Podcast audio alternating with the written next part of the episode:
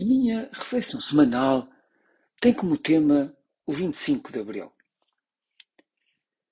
Olhar para trás, nem que seja por breves instantes, exige da mente consciente a reconstrução de cenários sensoriais marcantes que, interligados e associados a sentimentos profundos, edificam a subjetividade da interpretação dos nossos comportamentos.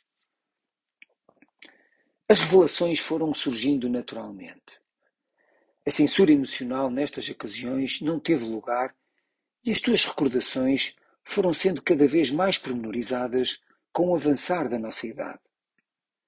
As histórias e as fotografias compunham e completavam a vocalização das tuas experiências que tornavam possível imaginar alguns dos teus momentos passados na guerra colonial, juntamente com os teus camaradas de quem tu te orgulhas tanto. O nosso sentimento foi de alívio e de grande respeito, pois, para além de ser uma ideia longínqua e aterradora na nossa cabeça, foi a tua coragem e a dos teus camaradas que também contribuiu para protegerem as gerações vindouras. A tua participação cívica, mesmo na clandestinidade e depois do 25 de Abril, reforça a importância que sempre atribuíste e que sempre soubeste transmitir sobre o sentido da liberdade.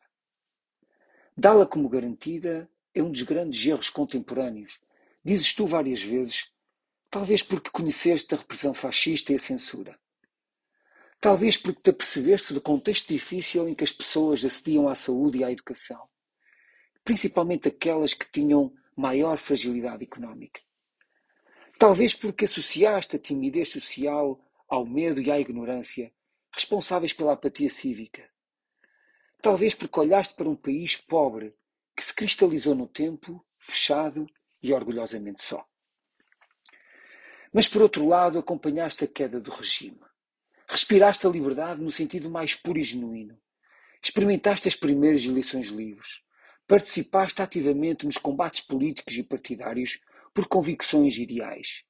Sentiste a Europa primeiro do que nós e olhaste e olhas para a democracia portuguesa como um projeto em permanente construção. E, por muito que fique por dizer, gostaria de te agradecer, porque o teu percurso continua a irradiar os valores de Abril. Mas agora, vai para além dos filhos e toca nos teus netos, e por aqui não parará, Pai. Obrigado, Pai, pelos valores de Abril. A todos os ouvintes, o resto de uma boa semana.